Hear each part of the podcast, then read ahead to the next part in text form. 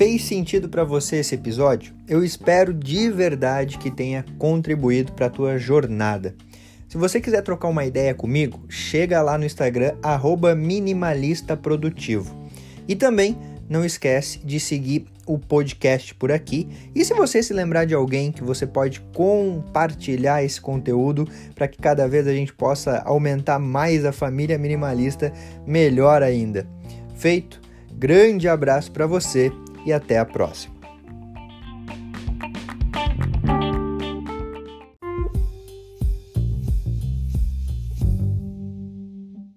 E aí, tudo jóia?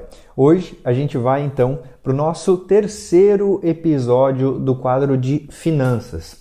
O quadro que tem o objetivo de organizar as finanças para você conseguir levar uma vida mais tranquila. Porque a gente sabe que quando as finanças estão desorganizadas, não tem como a gente colocar a cabeça no travesseiro e dormir tranquilo, descansar tranquilo e ter uma vida mais tranquila também.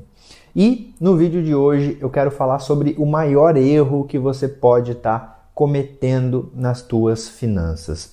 Esse maior erro tem relação direta com o quanto que você ganha e o quanto que você gasta.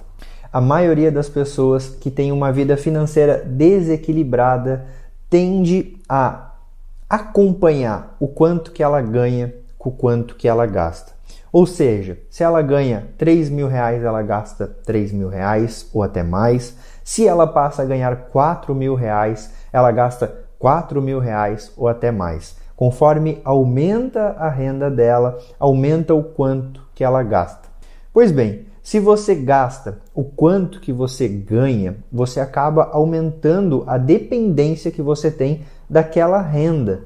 E isso faz com que você não acumule riqueza e principalmente o fato de você não ter uma reserva de emergência. Esse é talvez um dos principais erros você não ter aquela reserva de valor para o momento que você mais precisa, para o momento que você mais necessita. Eu lembro que lá em 2017, quando a Dani começou a fazer a formação para ser professora de yoga, ela já começou a conversar comigo para organizar as finanças dela, justamente porque ela sabia que em questão de um ano ela ia sair do trabalho fixo que ela tinha de renda fixa e ela ia ser professora de yoga, ou seja, ela ia ser autônoma. E a partir dali a gente já começou a construir uma reserva de emergência para ela, justamente para que ela conseguisse fazer essa transição. Isso ajudou, fez com que ela conseguisse realmente fazer a transição e já quando ela saiu do emprego fixo dela e foi dar aula, ela já tinha a renda necessária para sobreviver. Mas ainda assim, ela estava lá com a reserva de emergência dela. E foi justamente isso que amparou ela no ano passado quando a gente entrou na pandemia, ela teve que parar de dar aula. Ela, na verdade, começou a dar aula online, mas diminuiu bastante o número de alunos dela e ela começou então a usar essa reserva de emergência. Além de ter usado toda a reserva de emergência dela, eu tive que assumir todas as despesas e eu tive então que pegar parte da minha reserva de emergência. Agora imagina só, imagina se a gente não tivesse com o tempo de trabalho que a gente começou lá atrás construir a nossa reserva de emergência, o que teria acontecido? A gente possivelmente teria que fazer um empréstimo, e o pior de tudo isso é que se tivesse feito um empréstimo, a gente estaria pagando juros, estaria talvez criando uma bola de neve que se estendesse para a nossa vida toda. Por isso é importante a nossa reserva de emergência, para que a gente tenha uma segurança, para que a gente tenha uma base para aquele momento que a gente mais precisa. Gabi, mas eu tenho trabalho fixo, eu não sou autônomo, tá tranquilo. Tá tranquilo, mas não tá, porque a gente nunca sabe o dia de amanhã, a gente nunca sabe o que pode acontecer. A gente está passando por uma crise que diversas pessoas ficaram sem emprego, diversas pessoas ficaram sem renda. Eu espero que você tenha conseguido passar por isso de uma forma tranquila, mas a verdade é que a maioria das pessoas não. E é por isso que é fundamental a gente ter a nossa reserva de emergência. Gabi, mas qual que é o valor ideal que eu tenho que ter como reserva de emergência? Alguns especialistas indicam que você tenha guardado de 6 a 8 meses de valor que você tem de custo mensal de vida. Ou seja, se você gasta dois mil reais por mês, você vai ter esses dois mil vezes seis. O mais importante é você parar e refletir sobre o quanto que você entende que é o necessário, que é o ideal para você se sentir seguro como reserva de emergência. O quanto que se você tiver guardado ali na tua reserva de emergência vai te dar uma tranquilidade, vai te dar uma base. Esse é o valor que você tem que ter como reserva de emergência. E um ponto que é importante frisar é que por mais que você hoje não tenha nada guardado e você perceba que a tua reserva de emergência tem que ser 12 mil, 15 mil, comece aos poucos. Ah, Gabi, mas é que hoje só me sobra 50 reais. Tudo bem, 50 reais é melhor do que zero. Alguma coisa é melhor do que nada. O importante é você não deixar se levar, porque você não tem o ideal, acabar não colocando nada. Gabi, mas como é que eu vou fazer isso se eu nem sequer estou conseguindo pagar direito as minhas contas com aquilo que eu ganho? É por isso que no primeiro episódio, que eu vou deixar aqui acima, ó, ou melhor, aqui acima, eu falei sobre como você organizar as tuas finanças, para você saber exatamente para onde está indo a tua grana.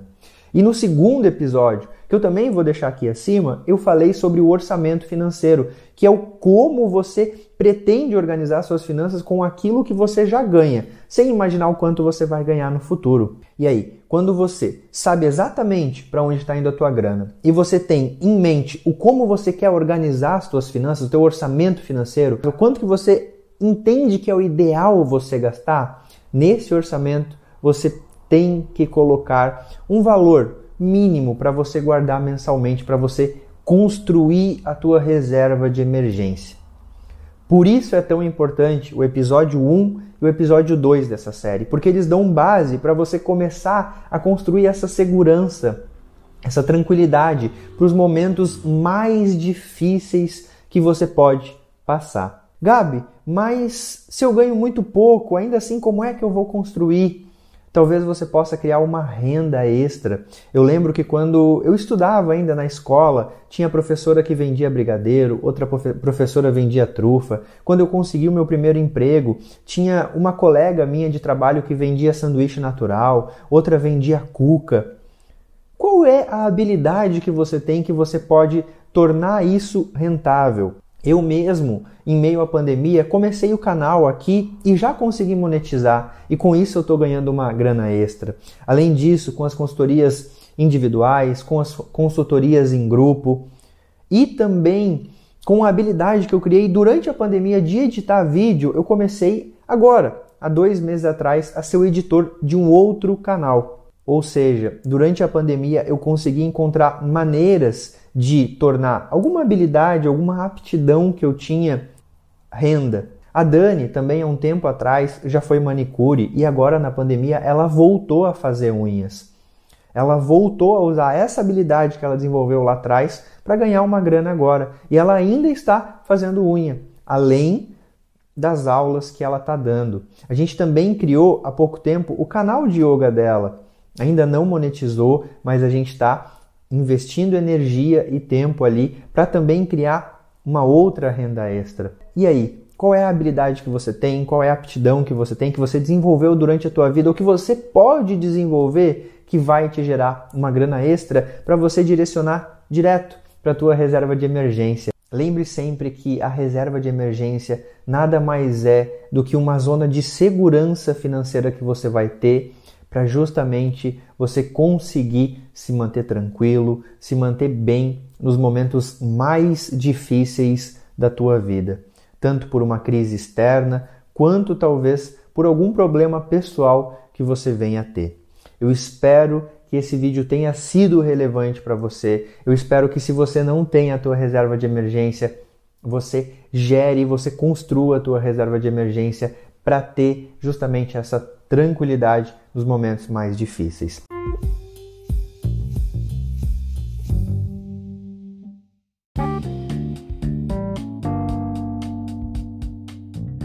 E aí, Gabriel Antunes por aqui. Esse é o podcast Minimalista Produtivo, onde a gente tem o foco central em conversar sobre minimalismo, mas também com algumas pitadinhas de ferramentas de produtividade, autoconhecimento e filosofia. Tudo para que a gente possa levar uma vida mais leve e mais consciente.